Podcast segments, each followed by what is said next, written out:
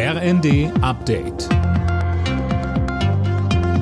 Stündlich neu. Auf den Punkt informiert. Ich bin Fabian Hoffmann. Guten Tag.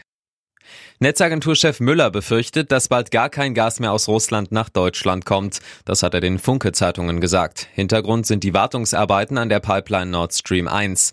Die hohen Energiepreise beschäftigen auch weiterhin Bundeskanzler Olaf Scholz. Das große Problem, das viele Bürgerinnen und Bürger in Deutschland gegenwärtig umtreibt, sind die steigenden Preise, ist die Inflation, dass alles teurer wird.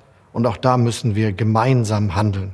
Deshalb habe ich, wie das schon einmal in so einer schwierigen Zeit in den 60er und 70er Jahren war, Gewerkschaften, Arbeitgeberverbände, Bundesbank, Wissenschaftler eingeladen, mit uns darüber zu sprechen, was wir machen. Denn auch für unser Land gilt, wir müssen uns unterhaken und zusammenhalten.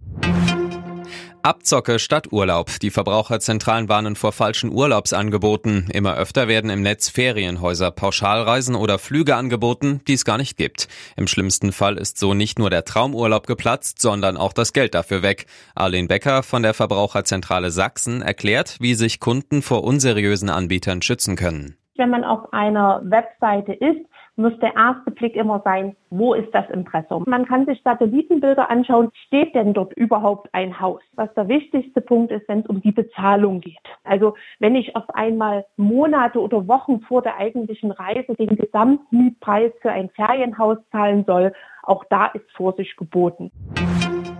Die Ukraine hat Russland den Einsatz von Phosphorbomben vorgeworfen. Sie soll nach Angaben des Armeechefs bei Luftangriffen auf die Schlangeninsel im Schwarzen Meer abgeworfen worden sein. Phosphorbomben sind international geächtet. Sie verursachen schwerste Verbrennungen und Vergiftungen. Tagestouristen brauchen bald ein Ticket, wenn sie Venedig besuchen wollen. Die Stadt will so ab Anfang kommenden Jahres die Touristenströme besser in den Griff bekommen. In Spitzenzeiten drängen sich bis zu 100.000 Besucherinnen und Besucher am Tag durch die Gassen der Lagunenstadt. Die Einheimischen beschweren sich seit Jahren über den Massentourismus. Alle Nachrichten auf rnd.de